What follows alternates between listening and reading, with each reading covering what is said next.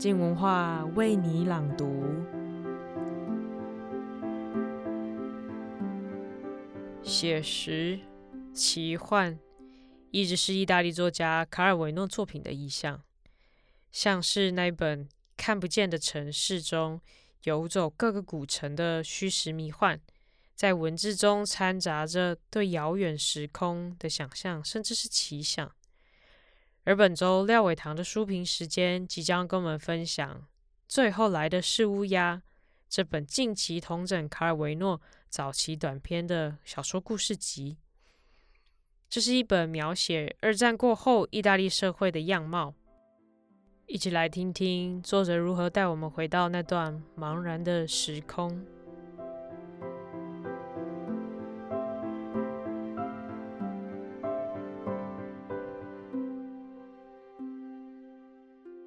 我是廖伟棠，我要为你朗读我的书评《迷宫入口处的回望》，评卡尔维诺最后来的是乌鸦。二战结束后。写作他的第二本小说集《最后来的是乌鸦》时的卡尔维诺，不知道会不会想起这一句话：K 久久矗立在从大路通往村子的桥上，举目凝视着眼前似乎是空荡荡的一片。这是卡夫卡在他的城堡的第一段所写。作为战败国意大利的一个青年左翼作家，卡尔维诺面对战后的满目疮痍。就像站在城堡前大雪覆盖的桥上，如果他回望战时意大利的种种沉沦与抗争，他的茫然与悲愤理应异样沉重。这种沉重，我们在最后来的是乌鸦里不难窥见。然而，更多的是卡尔维诺在沉重之际，不忘眷顾他写集的《城乡无产者》所展示的活力与想象力。正是这种细察。与想象，让卡尔维诺有别于大多数1950年代的左翼小说家，让他成为日后的卡尔维诺。因为他在废墟之上发现了一个迷宫，这个迷宫由人心、命运、文字的曲折组成。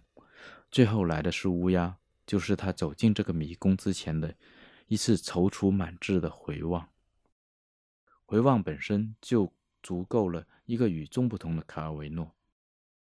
最后来的是乌鸦，虽然是短篇小说集，但其主题的变化、呼应以及汇总，隐约搭构着卡尔维诺关注的另一个意大利，那个贫困褴褛、阶级悬殊、背水一战的意大利。不看这些，你一定以为意大利只是一个空中楼阁一样美好的世界。就像很多误读卡尔维诺中晚期寓言小说的所谓纯文学爱好者所以为，如果要寻找意象的对照，今年的意大利电影神作《幸福的拉扎洛》可堪成为小说的插图。但虽然相隔有半个世纪，卡尔维诺的山区农民们在战火中反而找到了解放自己的机会，不像《幸福的拉扎洛》里。的村民一样等待圣人的救赎。最接近幸福的拉扎洛的，如与牧羊人共进午餐和地主的眼睛，就把战后一代人各阶层之间的不知所措写得淋漓尽致，富有诗意。后者更让人想到电影里年轻侯爵与拉泽洛他们的隔绝。最后一篇谁往大海扔地雷，则像对前者遥远的呼应。没有获得与权贵们共进午餐机会的农民，自己制造了一场丰盛的晚宴。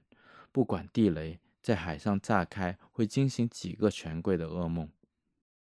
这是卡尔维诺书写另一个意大利时乐观幽默的一面。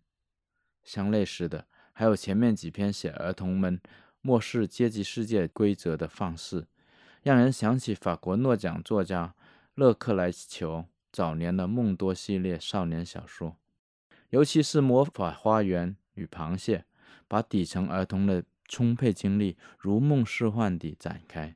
正如庞德的诗所预言，这些野蛮的孩子，他们将接管这个世界。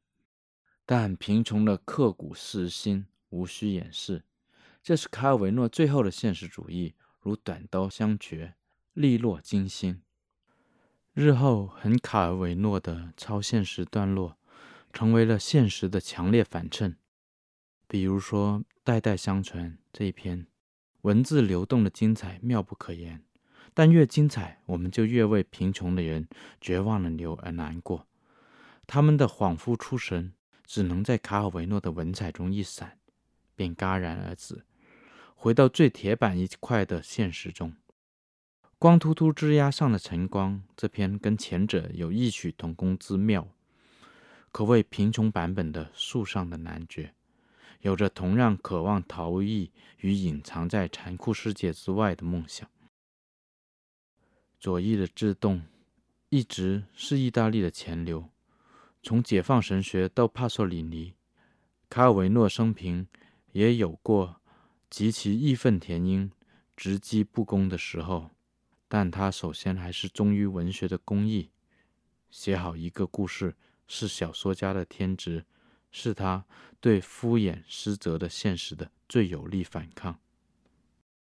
他书写的现实故事结尾往往悬空，让读者反复在落空的角色情感状态里备受折磨。这样凛然升起的悲剧精神也属于左翼文学独有。卡尔维诺难得完全不动声色，不加以道德教诲。纯粹让我们被这种残酷命运所渗透、笼罩。整本小说集的核心，也是最令人捏一把汗的，是中间写自二战期间意大利反法西斯游击队的篇章，有被捕、转移、歼灭间谍，面对死亡的种种命运，在大饭店里等死，就涉及这样非常时期个体命运的戏剧性交错，无疑让我想起卡尔维诺日后的作品。命运交叉的城堡，其后，军营焦虑症等一系列人物事有关联的抵抗运动主题连作，与另一位法国诺奖作家莫迪亚诺的维希时期法国恰成对比。莫迪亚诺强调的是沦陷时期人受制于命运的惶恐恍惚，卡尔维诺强调的是命运的奉献，人如何在奉献里挣扎成为自由的人。而不是被例外状态吞没的裸人。当中有一个非常突出的主题：跑、奔走、逃亡、行军、迷路。因为书写人物的快速移动，卡尔维诺尽情显露他文字的拿手好戏。日后他在《未来文学千年备忘录》里称之为“迅捷”的风格。无论逃跑的迅捷，还是给游击队送信的迅捷，迅捷都源于自由的体会，自由。则从政治意义过渡到文学意义，形成小说里最华彩的段落。《山路惊魂》里的年轻游击队员，让人想到塔可夫斯基拍摄的伊凡的少年时代。少年从焦虑的疾走转向爱的幻想，再转向对巨人的幻想，非常童话，也非常恐惧。这就是战争最恐怖的时刻的状态，也是自由在走绳索的状态。神乎其技的死亡描写，出现在本书同题作品最后来的是乌鸦。这句话本来就是西方黑暗童谣的谚语，表示难以抗拒的命运之虚无力量。在那个被追击的纳粹德国士兵眼中，乌鸦和神枪手少年到底谁是死神？卡尔维诺的叙述自由放肆，越来越神奇、超现实，死亡的阴影却越来越重。但受死的士兵竟然像灵受圣礼一样自然进入了解脱。与之相比的是，三个之中有一个还活着，侥幸不死者，也不是神迹的领受者。他要经历的是炼狱的血。抗战题材之后是欲望题材，动物森林成为两者的完美过渡。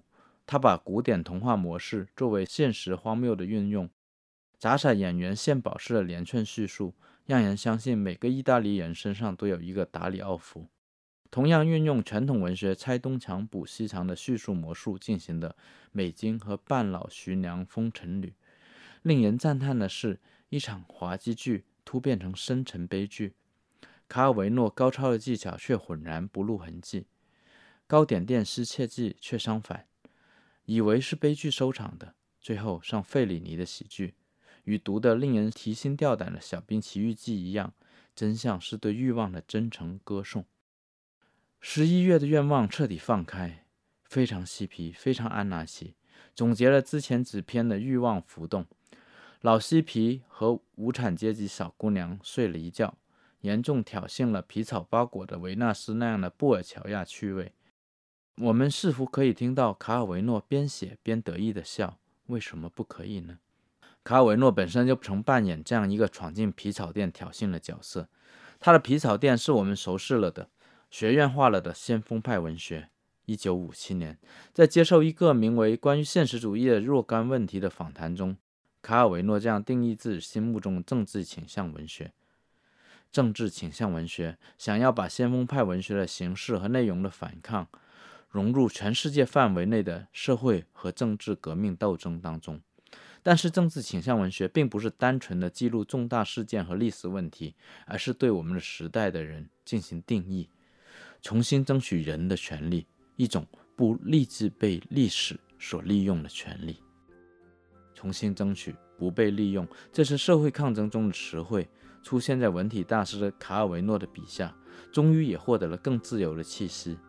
经过了这一番装备，我们可以和卡尔维诺一起重新走进那个更宏大变幻的迷宫了。卡尔维诺始终不忘环顾组成迷宫的粗糙的现实主义石墙。我们也最好不要忘记。